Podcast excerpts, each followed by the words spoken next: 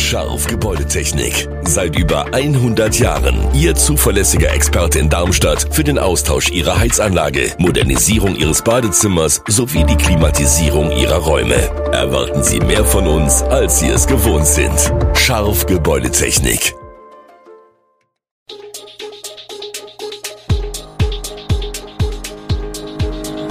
Gude, unser morgendliches News Update. Das Wichtigste aus Südhessen für Sie im Überblick. Guten Morgen aus Darmstadt an diesem 30. Dezember.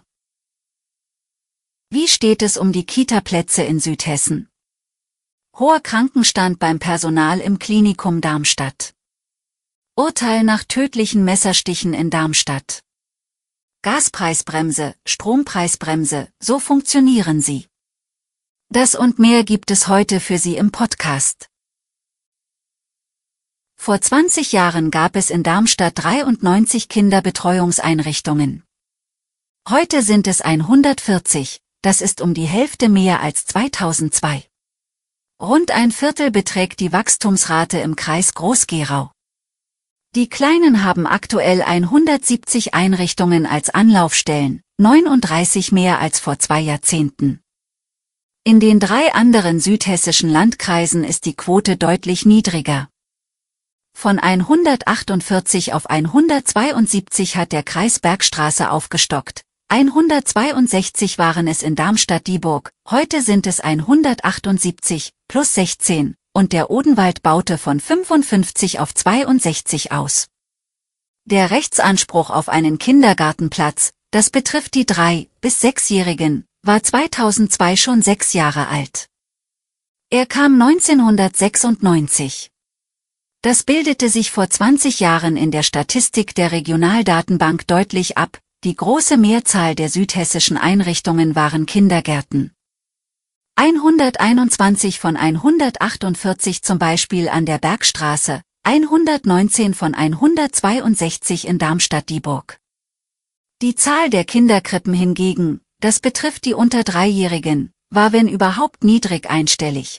Eine einzige Einrichtung an der Bergstraße, fünf in Darmstadt-Dieburg. Im Odenwald gab es gar keine. Eine Ausnahme bildeten hier der Kreis Groß-Gerau und die Stadt Darmstadt. Beide zählten schon vor 20 Jahren jeweils zehn Einrichtungen zur Betreuung der Kleinsten. Die Lage im Klinikum Darmstadt ist nach wie vor sehr angespannt. Auch für Silvester wird ein Anstieg von Patienten mit Atemwegsinfektionen erwartet. Über die Weihnachtsfeiertage war das Patientenaufkommen außergewöhnlich hoch und deutlich höher als in den Vorjahren. Bereits vor Weihnachten hatte Geschäftsführer Clemens Maurer darum gebeten, dass Patienten bei allen nicht lebensbedrohlichen Erkrankungen und Verletzungen die ärztliche Bereitschaftsdienstzentrale aufsuchen, um die zentrale Notaufnahme zu entlasten.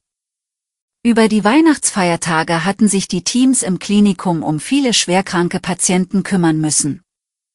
Viele litten unter Atemwegsinfektionen.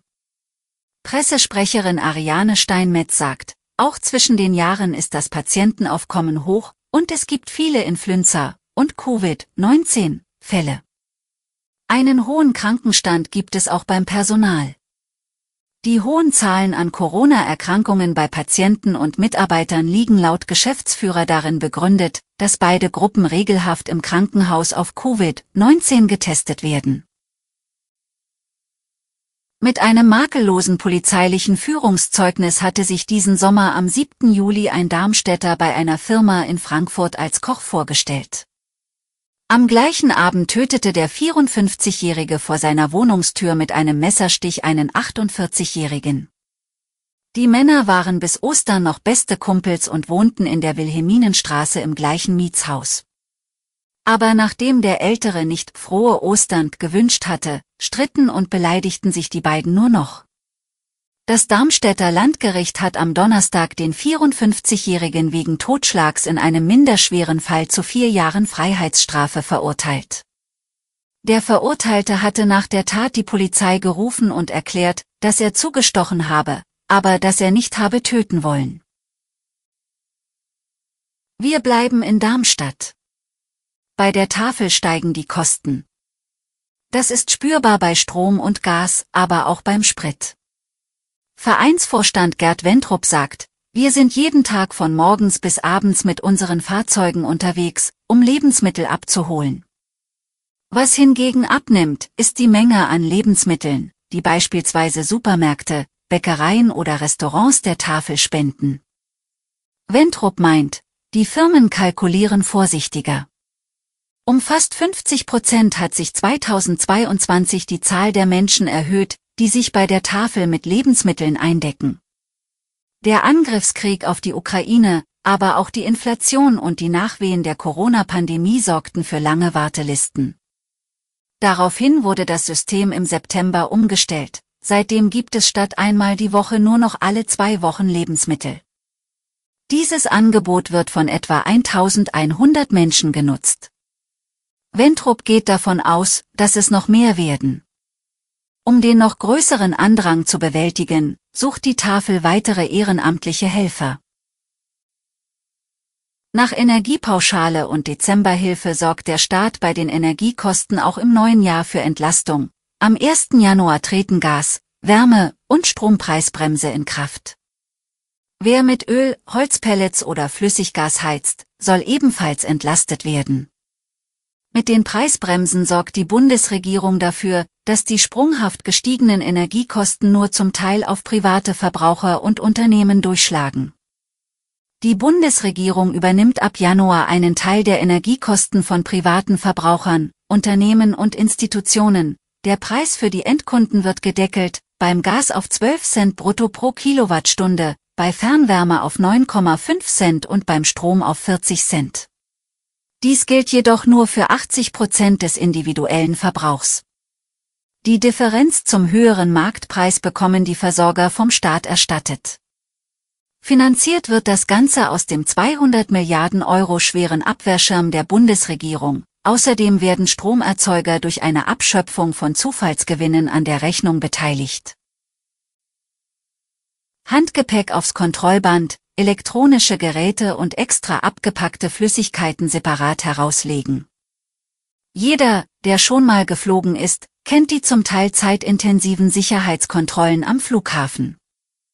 Am Frankfurter Flughafen soll es im neuen Jahr schneller gehen. Denn zum Jahreswechsel übernimmt der Flughafenbetreiber Fraport die Organisation, Steuerung und Durchführung der Luftsicherheitskontrollen von der Bundespolizei. Fraport wird in Frankfurt zum Jahreswechsel sieben neue Sicherheitsscanner einführen. Zukünftig können deshalb an diesen Kontrollstellen Flüssigkeiten, Smartphones und andere elektronische Geräte im Handgepäck bleiben. Gleichzeitig will Fraport in Frankfurt schrittweise ein neues Konzept für die Kontrollspuren umsetzen. Dabei können Passagiere ihr Handgepäck an beiden Seiten einer Kontrollstation aufgeben und wieder entgegennehmen. Alle Infos zu diesen Themen und noch viel mehr finden Sie stets aktuell auf echo-online.de. Gute Südhessen ist eine Produktion der VRM von Allgemeiner Zeitung, Wiesbadener Kurier, Echo Online und Mittelhessen.de. Redaktion und Produktion die NewsmanagerInnen der VRM. Ihr erreicht uns per Mail an audio.vrm.de.